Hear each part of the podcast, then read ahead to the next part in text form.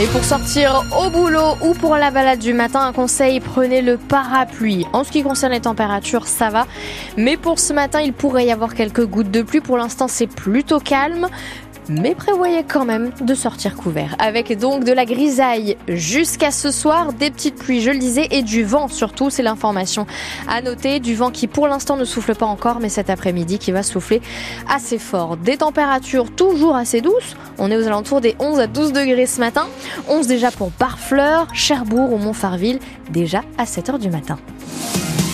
7h et les infos Pierre Coquelin, les rafales pourraient donc atteindre les 140 km h dans l'après-midi sur le littoral du Cotentin. 24 départements dont la Manche sont donc placés en vigilance orange vent violent à partir de ce midi. La dépression Louis s'apprête donc à balayer le nord-ouest de la France comme à chaque coup de vent sur le littoral. On retient son souffle à Surtainville sur la côte ouest. Les tempêtes abîment chaque fois la dune et là heureusement le coefficient de marée est bas.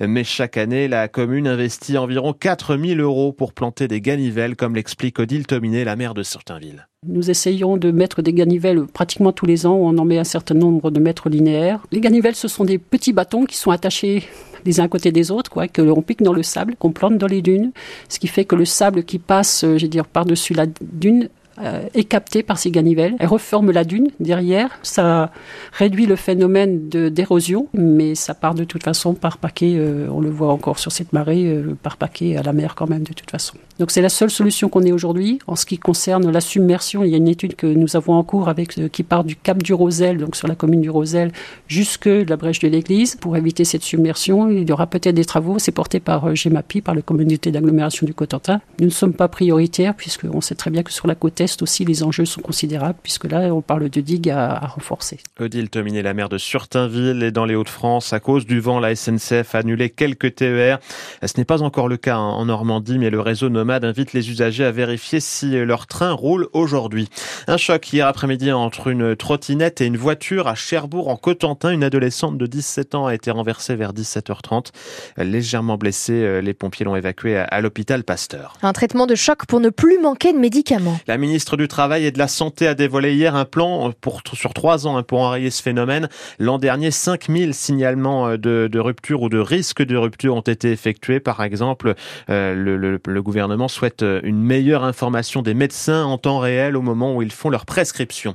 On connaît l'adage, le temps, c'est de l'argent. C'est un des motifs de grogne des médecins. Les généralistes expliquent qu'ils n'ont pas les moyens de prendre leur temps avec leurs patients. Donc certains ont pris la, la décision pure et simple de limiter la durée de ces consultations. Dans un cabinet cherbourgeois, une petite affiche a été collée dans la salle d'attente. On y lit le message suivant. Une consultation égale un motif égale 10 minutes. Inès Anvescheno, vous êtes allé voir ce qu'en pensent les patients.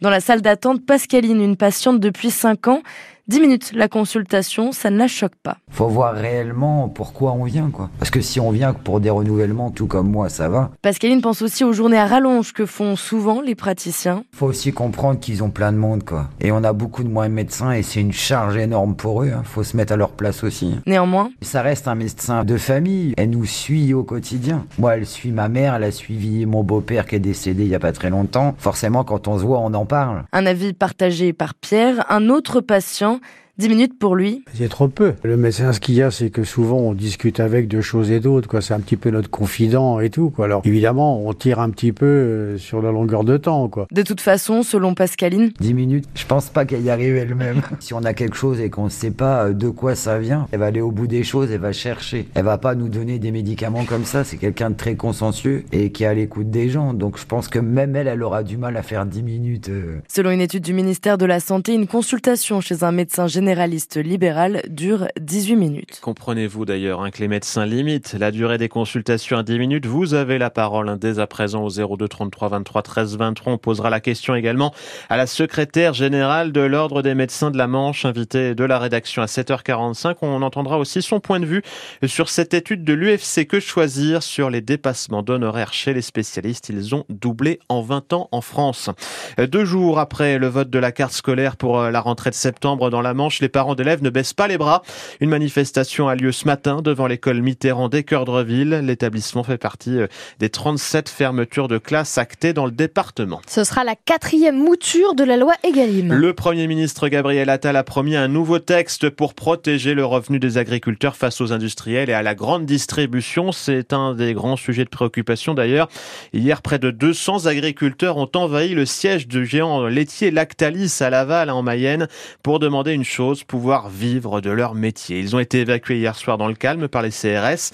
Alors que le salon de l'agriculture ouvre après-demain à Paris, Stephen Goyer, le gouvernement veut une nouvelle loi d'ici l'été. Avec une première piste annoncée par Gabriel Attal, la mise en place d'une nouvelle chronologie dans la signature des contrats entre agriculteurs et industriels dans un premier temps, avant des négociations entre les industriels et la grande distribution pour que le prix de départ soit celui du producteur, a expliqué le Premier ministre. Dans l'attente du texte définitif, chaque syndicat agricole y va de sa proposition. La Confédération paysanne souhaite une garantie sur des prix minimums qui couvrent les coûts de production, des coûts qui doivent être calculés par les interprofessions agricoles et non plus par les industriels pour éviter toute triche, rebondissent les jeunes agriculteurs. Les contrôles de Bercy vont d'ailleurs se poursuivre pour savoir, par exemple, comment se fournit la grande distribution.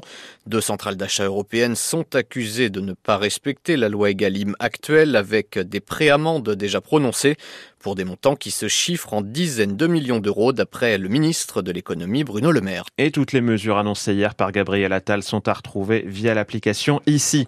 La France reconnaissante vous accueille. Les mots du chef de l'État Emmanuel Macron pour saluer l'arrivée des cercueils du résistant communiste d'origine arménienne Misak Manouchian et de son épouse Mélinée au Panthéon hier à Paris avec eux leurs 23 camarades fusillés par les nazis il y a 80 ans.